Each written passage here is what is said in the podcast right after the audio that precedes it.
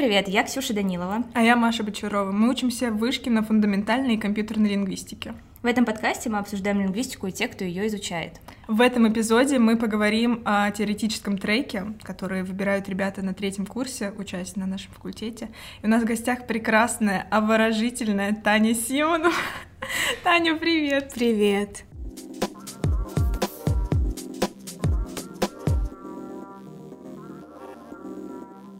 Таня, наверное, начнем с нашего традиционного вопроса. Расскажи, как ты вообще пришла в лингвистику, как ты поняла, что у тебя лежит к этому сердце, или еще не поняла, может быть, это. Расскажи нам, в общем, свою историю. А, Все началось э, с э, сердца по русскому языку, когда я была в 10 классе. Я туда приехала, увидела много умных ребят, и там же познакомилась с э, мальчиком, который мне рассказал про летнюю лингвистическую школу, я загорелась этим, решила попробовать подать заявку. Меня неожиданно взяли, и приехав туда, я окунулась в эту атмосферу. Мне кажется, мне кажется, что она была похожа чем-то на Фикала, на школу лингвистики. И я подумала, я хочу быть рядом с этими людьми. Неожиданно человек участвовал во Всеросе. Неожиданно как-то меня взяли в эту лингвистическую школу. Здорово. И что там было на этой лингвистической школе? Лекции какие-то? Там были лекции, семинары. Мне, в принципе, нравилось то, о чем рассказывали преподаватели, и то, как они рассказывали. Это не было похоже ни на что, в чем я участвовала до этого, на то, как у нас э, проходили уроки в школе. И мне так сильно это понравилось, что я решила попробовать э, поступить. Получается, ты участвовала во всеросе по русскому языку, и как ты думаешь, он помог тебе потом учась на лингвистике, вот эти знания, которые ты получила, готовясь к Олимпиаде? Или наоборот? Были другие, может быть, ожидания реальности? Наверное, я не могу так как-то оценивать, потому что э, я не была довольна своими результатами, и мне было все очень сложно готовиться к читать текст на древнерусском языке. Э, я помню, что перед э, Олимпиадой э, женщина, которая нас готовила, сказала купить учебник Князева, который мы изучали на первом курсе. Я его открыла, и я осознала, что я ничего не понимаю из того, что там написано, и это дико меня подавило. Но э, после летней школы пришло вдохновение и как будто уверенность в том, что я смогу. Здорово, классная история. Мне кажется, это прям поддержит mm-hmm. абитуриентов, которые готовятся поступать на лингвистику, но ничего не понимают. Mm-hmm. Таня, скажи, пожалуйста, почему ты выбрала именно теоретический трек? Изначально, когда я поступала, а, я говорила своим родителям, что я буду работать в Яндексе, что... Это классика, чтобы они поняли, хоть как-то немножечко отстали. Да, что все будет хорошо, что э, будет работа, а, что это перспективно, но я очень быстро поняла, что мне не лежит у меня душа к каким-то компьютерным вещам. Про нейро я знала очень мало, и я решила, что лучше пойти на теор-трек, где я все плюс-минус знаю и где мне приятно учиться. Угу. Расскажешь о предметах, которые были на первом-втором курсе и потом на теоретическом треке? А, на первом-втором курсе было введение в лингвистику, и это был мой самый любимый курс э, в первом семестре. Была дискретная математика, которую я любила меньше, и я чувствовала, я уже чувствовала тогда, что у меня не получается то, что связано с э, математикой. Было также программирование, и программирование у меня тоже не очень хорошо получалось. Несмотря на то, что оценки были достаточно высокие, я чувствовала, что меня это не зажигает, мне не хочется в этом разбираться дольше. На втором курсе у нас была морфология и синтаксис, и мне э, тоже безумно нравилось все это изучать, в этом разбираться, читать статьи.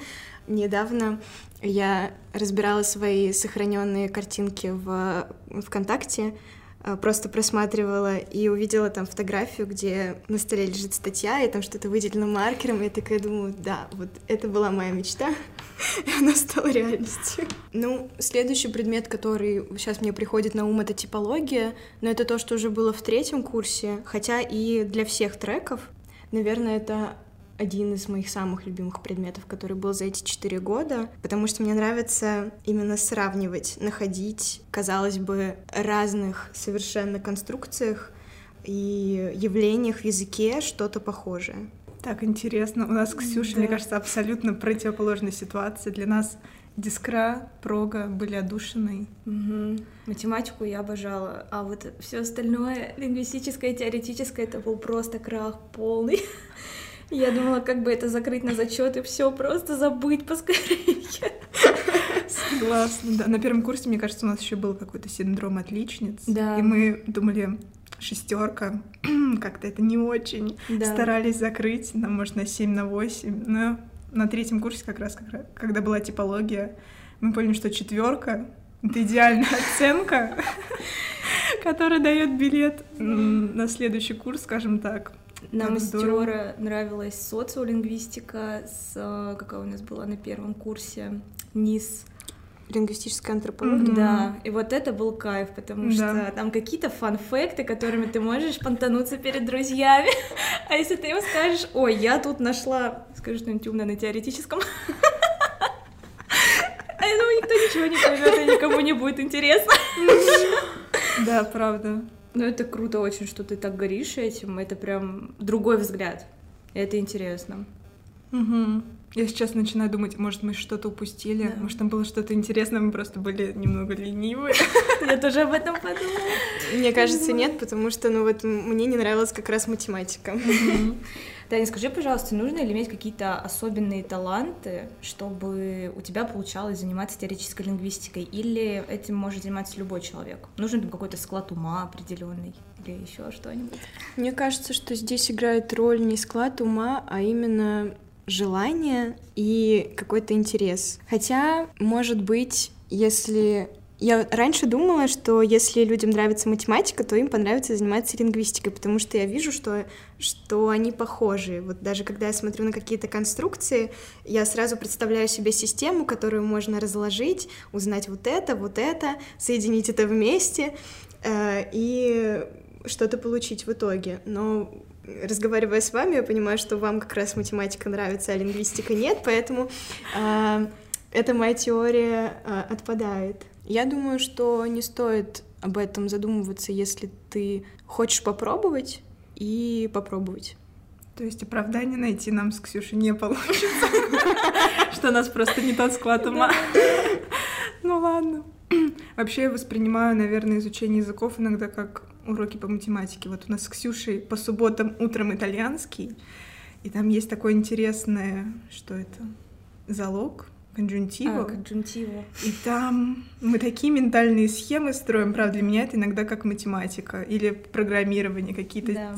типа пр правила в голове, if, else, вот это все. И в, особенно утром, в, в выходной день, это прям тяжело. Да, особенно если это конструкции, которых нет в твоем родном языке, и ты не можешь просто это на каком-то, мне кажется, интуитивном уровне понять. Вот, а это что-то абсолютно новое, и тебе приходится реально какие-то схемы в голове строить, чтобы построить предложение правильно. Поэтому я полностью согласна, что языки, изучение языков и лингвистика — это очень похоже на изучение математики. Интересно, ребята с Иньяза так считают? Можно обратиться к Мариане, нашей первой гости, спросить, так же, воспринимала ли она также изучение немецкого и английского? Мариана, мы ждем твой комментарий. Таня, вот мы разговариваем о теоретической лингвистике, но большинству наших слушателей вряд ли понятно, что это такое и чем она отличается от других треков. Расскажи, пожалуйста, чем занимаются теоретические лингвисты и что вообще входит в эту науку? Теоретические лингвисты занимаются изучением языка как системы, то есть это преимущественно грамматика, и семантика. То есть э, важно понимать, что это не изучение языка э, для того, чтобы разговаривать, а изучение какой-то внутренней структуры. Это изучение того, на что носители сами внимание чаще всего не обращают что кажется им абсолютно естественным, допустим, сказать «Маша пришла», а не «Маша пришел», а для нас это как раз интересно. Особенно мне очень больно смотреть на иностранцев, которые изучают русский и проходят тему э, совершенного несовершенного вида. У нас это усваивается, наверное, на, на третьем году жизни. Они должны десятилетиями, мне кажется, это все учить, усваивать, чтобы понять. Да, это прям болезненная тема для них. Причем носитель русского языка, мне кажется, просто стандартный. Он не сможет объяснить, какая разница между употреблением совершенного и несовершенного вида. Угу. Когда мы преподавали русский итальянкам, а, они у нас спросили, почему тут сделать, а не делать. И я просто Хороший вопрос. Ну, так я надо. Не знаю. Меня так научили в три года. И ты сама начинаешь искать какие-то там связи, какие-то следствия, почему так. Вот. Но это сложно, и оказывается, как потом неправильно. Ну, кстати, очень хороший пример, потому что как раз вот лингвист, он и ищет, почему здесь сдел сделать, а не делать. Угу. А можешь рассказать о каких-нибудь прикладных задачах, которые существуют и стоят перед лингвистами? А, ну, это может быть, во-первых, а, описание грамматики какого-то одного языка, а, во-вторых, а, различные типологические исследования, когда ты берешь какую-то конструкцию и смотришь, как она устроена в разных языках. Также это может быть из прикладных задач — создание корпусов. А корпус — это огромный датасет. Сейчас надо будет уточнить, что такое датасет. Корпус — это большая база, в которой хранятся, хранится куча предложений одного языка, которые можно размечать, да? Да. Нам нужно уточнять для наших слушателей, потому что mm-hmm. у нас был комментарий от одного слушателя на первом выпуске. Он говорит, я ехал в машине, слушал ваш подкаст, а там вы сказали слово «корпус», а у меня не было просто времени поискать, и я не понял, что такое корпус. Так что говорите, пожалуйста, что это такое? На самом деле, вот ты можешь что-то говорить, и для тебя абсолютно естественными эти термины, и ты думаешь, а как другой человек может этого не знать, а он не знает. Да. Таня, давай подведем черту. А, скажи, пожалуйста, зачем изучать язык с большой буквы и языки?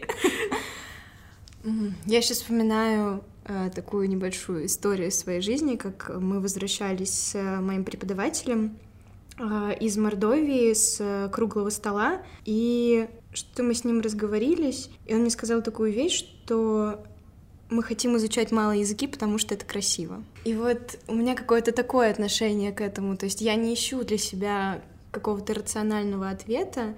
Я это делаю просто потому, что когда я изучаю какие-то конструкции, когда я общаюсь с носителями, что-то такое вот внутри приятное загорается, и мне, мне просто кажется, что когда ты работаешь в науке, особенно в гуманитарной, будет столько людей, которые тебе скажут, что ты делаешь что-то неполезное, мягко говоря, или что это никому не нужно. Ну и какая разница, если тебе это нравится? А потом эти люди будут пользоваться Яндекс переводчиком, который разрабатывали в том числе лингвисты, вот, так что, ребята...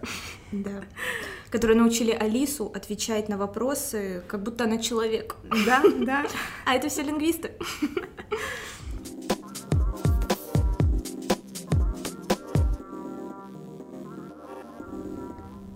Еще, насколько я знаю, лингвисты изучают языки, на которых говорит очень немного человек, так называемые малые языки, да? Так, так, так они называемые.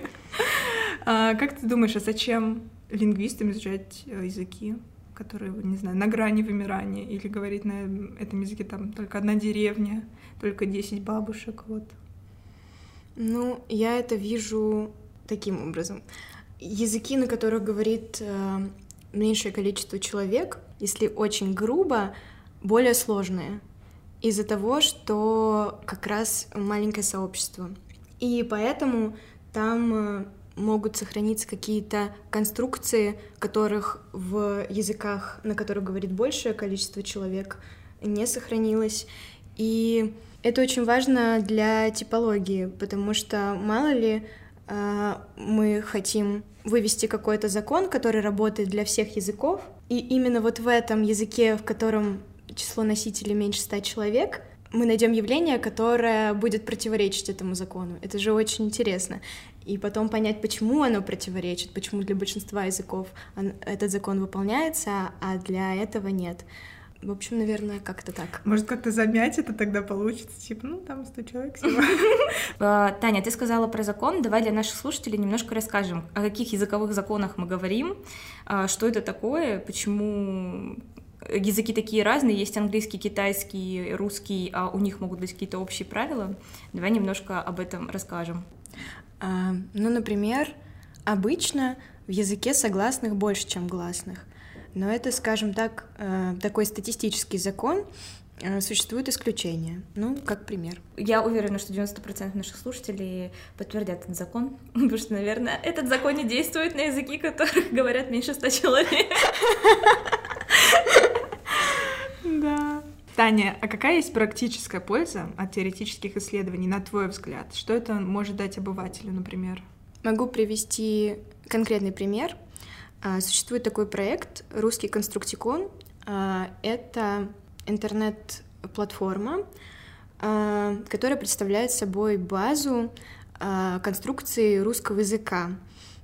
Конструкции — это такие словосочетания плюс-минус закрепленные. Например, какие-то устойчивые выражения. Сидеть в печенках до мозга костей, нет? А, да, и менее фразеологичные, фразеологизированные. Там, например, остался без чего-то. А, и как бы на этом сайте существуют две возможности.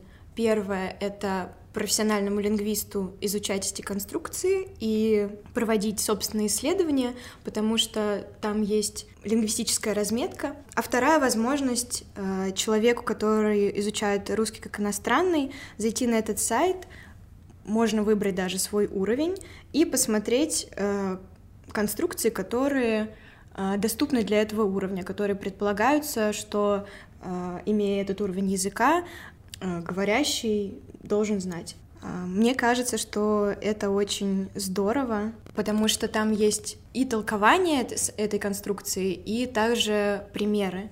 Классно. Я даже не знала, что конструктикон могут использовать даже обычные люди, не лингвисты, которые учат иностранные языки. Ксюш, да, надо взять на вооружение для наших иностранцев. Да. А еще есть классный сайт Прагматикон, и там есть толкование разных дискурсивных единиц. Таня, наверное, ты лучше скажешь, что это. Например, вот как вы объясните своему другу иностранцу, что значит «ну» в русском? Или «блин». Там столько значений, столько семантических оттенков, вот. А есть классный сайт, на котором все это расписано, там и можно послушать и примеры посмотреть. Так, классно. Да, теоретические лингвисты, мне кажется, очень помогают объяснять э, иностранцам вообще русский язык. Меня один раз э, мой иностранный друг спросил, что значит «да нет, наверное». Он такой «да, нет, наверное». Как? Мне кажется, мне кажется, не лингвист э, будет как-нибудь философски на это отвечать. Типа, ну, знаешь, если вдруг такая ситуация, а лингвист так по полочкам может четенько ответить, как думаешь, Таня? Я не могу четенько ответить, но, наверное, тот человек, который этим занимается, может. Хотя, мне кажется, сложность заключается еще в том, что лингвист сразу начнет сыпать терминами. И я сейчас понимаю, вот разговаривая с вами, что достаточно сложно их не использовать. Или пытаться как-то объяснять. Таня, расскажи, пожалуйста, какой вообще порог вхождения в эту науку? И может ли маленький бакалавр из высшей школы экономики или другого университета делать что-то полезное и вносить свой вклад в науку? Если честно, вопрос как-то застает меня врасплох, потому что мне кажется, что нет никакого порога просто учишься, смотришь, что делают, может быть, старшие коллеги. Плюс, чем мне нравится вышка, я не знаю, как это устроено в других университетах, но у нас есть лаборатории. И вот я начала работать в лаборатории э, с начала второго курса, и это такой хороший старт для того, чтобы начать э, может быть, сначала работать в команде с более старшими, а потом уже самостоятельно развиваться. В общем, я думаю, что все зависит от желания конкретного человека, все возможно и все реально. А можно, например, эм, представим такую ситуацию. Тебе понравился очень какой-то курс, ты пишешь преподавателю, если у вас какие-нибудь там стажерские позиции в месте, где вы работаете, в лабе вашей, или просто с вами, например, можно ли сделать коллабу, написать какую-нибудь научную работу вместе. Такие вообще есть возможности, как ты думаешь? Я думаю, что есть, э, но я как-то, наверное, очень стеснительная, что ли. Э, я так никогда не делала.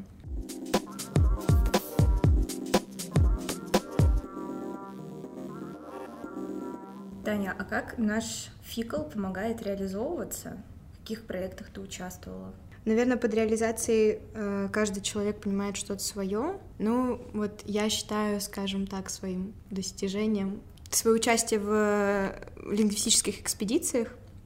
Я ездила три раза в Якутию э, изучать якутский, один раз на Чукотку. И сейчас, смотря назад и вспоминая себя там в одиннадцатом классе, на первом курсе, я понимаю, что мечты сбываются. Круто. Класс. Я помню, как на первом курсе у нас был экспедиционный семинар, где старшие рассказывали про те регионы, в которых они были, и как вообще, в принципе, проходят экспедиции. И я смотрела и думаю, так хочется, но, наверное, это не для меня но нет. А, Все возможно. А расскажи, как попасть на экспедицию? Что нужно для этого сделать? А, вообще преподаватели обычно пишут э, письмо, в котором приглашают студентов поучаствовать в экспедиции. Вот я так, например, попала в якутскую экспедицию. Также можно просто подойти к человеку, который организует экспедицию, э, и спросить, есть ли возможность, и присоединиться к группе, да, например. Угу. А как вы готовитесь к экспедициям? Вы, не знаю, там сидите днями, ночами изучаете чукотский язык? А, ну, к якутской экспедиции мы готовились полтора года, потому что она откладывалась а, из-за карантина, и все начиналось с очных семинаров, на которых мы делали доклады, мы читали советские старые грамматики, готовили презентации, вместе разбирали, подмечали какие-то интересные моменты, которые было бы здорово поисследовать в поле. А перед этим нет какого-нибудь, не знаю, теста? Мне казалось, что не всех берут, и перед этим надо как-то проявить себя, показать, что ты уже знаешь чукотский, не знаю, ты из Чукотки. Я знаю, что в некоторой экспедиции есть э, отборочный тест, но э, в моих не было. Здорово. Мне кажется, классная возможность попутешествовать по России. Да. И, наверное, знаешь, вот именно в полевой работе потрогать прям все это так руками, грубо говоря, и влюбиться в лингвистику это возможно. Угу. Что есть в этом какая-то романтика. Да. Можешь рассказать о каких-нибудь запоминающихся моментах из экспедиций, в которых ты была? Ну вот то, что сейчас приходит в голову, это ночь на Чукотке, в Мгуэме. Мы решили пойти за водой к реке. Как начало хоррор. Это было... Для меня это было очень романтично, потому что это сумерки, но солнце еще не до конца село, и ты стоишь у воды, ты слышишь, как она течет, и вот этот свет, в общем, Катя Шепель, которая была со мной в этой же экспедиции, сказала такую фразу: "Мы как будто подошли к краю света, постояли, развернулись и ушли". И э, это вот, ну, это было так. Класс. Что такое МГМ? Амгуэма — это такое село на Чукотке. Ксюша, что так, это какая-то э, частица. Хи... Я думала, это хижина какая-то, как у якутов там из льда строится. Как вообще, да, проходят экспедиции с такой прикладной точки зрения, не прикладной, а житейской точки зрения? Вот где вы живете, как вы добираетесь до Чукотки долететь? Я не представляю, сколько времени нужно.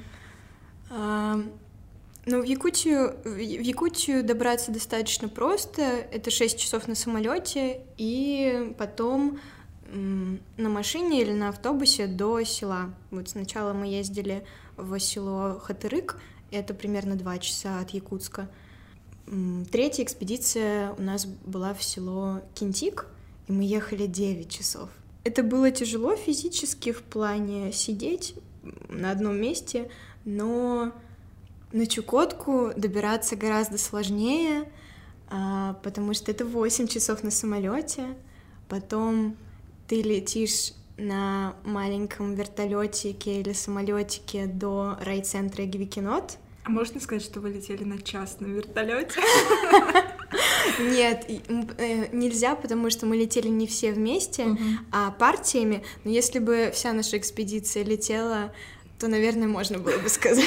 А почему на вертолете там нельзя как-то добраться по-другому? Там можно добраться на теплоходе, а, но в этот год, когда мы приехали, а, мы так и хотели, но оказалось, что он ушел два дня назад, и нам пришлось полностью менять стратегию. А следующий? А следующий должен был прийти через две недели. Ну, подождали бы на берегу, почему нет? Как люди в Чукотке живут? Вообще, так интересно. Вообще. Ну и после того, как ты прилетаешь, собственно, в райцентр, потом еще часа два, может быть, побольше, не помню точно, до села на машине. У меня почему-то в голове такая картина, что вы идете по какой-нибудь болоту с палкой, добираетесь, чтобы найти тот самый язык, который на грани просто в лесу вымирания, где-то в лесу вы находите того старичка, который один знает все тайны и рассказывает вам об этом. Да, в этом есть какая-то романтика. Таня, расскажи, пожалуйста, вообще, как э, устроен процесс экспедиции в том плане, что вы там делаете конкретно, вы кого-то опрашиваете, как вы потом это анализируете, есть ли какие-то э, ограничения, барьеры, сколько людей надо опросить, короче, все-все-все нам интересно. Угу. Рабочий процесс устроен так, что у нас есть пары с носителями. Пары — это какое-то время, там час, полтора, иногда это может затянуться до двух часов, а, времени, когда ты э, разговариваешь с носителем и узнаешь у него то, что тебе интересно. Ты предварительно составляешь анкету с вопросами. А, вопросы могут быть из серии «А как сказать Петя любит Машу?» а, И носитель тебе отвечает, и ты записываешь. Обычно мы ведем все свои записи в компьютере. Так, тут вопрос, как вы записываете на якутском языке что-то? На якутском языке достаточно несложно, потому что якутская орфография достаточно хорошо отражает а, какие-то фонетические вещи. То есть, в принципе, как звучит, так они и пишут. А если ты не знаешь языка, ну, допустим, то есть перед экспедицией вам надо э, узнать там фонетику языка, да. чтобы потом на слух воспринимать. Так лингвисты, получается, знают все языки-то. Таня, скажи что-нибудь по-чукотски. Нет. Это надо, знаешь, Если по-якутски, если по-якутски спросишь, скажу. Давай по-якутски. А, Ардах тюге турур боллагына эбе джейтигер олорон баяр. И вы это записываете?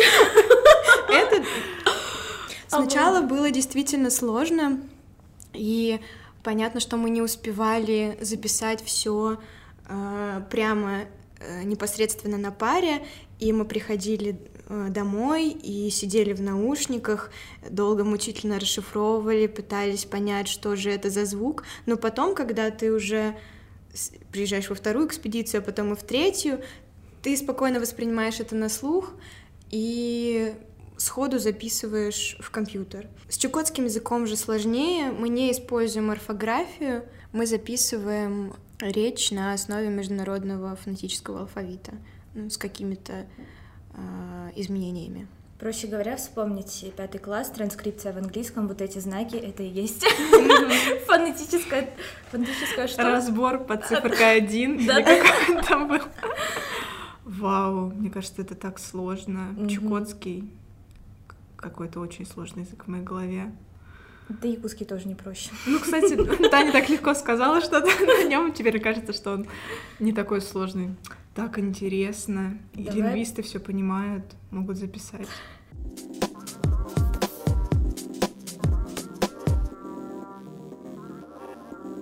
Таня, скажи, пожалуйста, топ-3 навязчивых вопроса, которые задают теоретическому лингвисту. Знаешь ли ты все языки? Нет, этот, кстати, уже не задают. Я не помню, наверное, мне никогда такой вопрос не задавали. Но вот самый частый вопрос, кем ты будешь работать, А, второй вопрос. Скажи что-нибудь по-якутски. Который мы уже задали. А, а третий, наверное, пусть будет два. Так что самый навязчивый мы, наверное, уже с Ксюшей озвучили, да? Таня нам что-то сказала по-якутски, доказав, что она может. Сейчас мы зададим второй. Ну учебы? Ну да, кстати, Таня, а какие перспективы-то вообще есть после окончания бакалавриата и трека теоретического, на твой взгляд? А, ну, я планирую пока на данный момент остаться в науке и продолжать э, изучать э, языки. Если честно, из-за того, что я как-то уже поняла для себя свой дальнейший шаг, не особенно задумывалась над этим вопросом. Но мне кажется, что в принципе обучение на фикле дает возможность как-то себя больше узнать и, может быть, открыть в себе какие-то а, таланты и навыки, которые тебе помогут в будущем. Например, это общение с людьми, как-то по-другому посмотреть на информацию. Как я всегда говорю у своей бабушки, ну, в крайнем случае я пойду в школу преподавать русский. Или чукотский. Таня, спасибо огромное за участие в нашем подкасте. Столько всего узнали про теоретический трек, как будто бы как будто мы не учимся на лингвистике. Как будто не учимся на лингвистике, да. Так интересно. Спасибо тебе большое. Спасибо вам.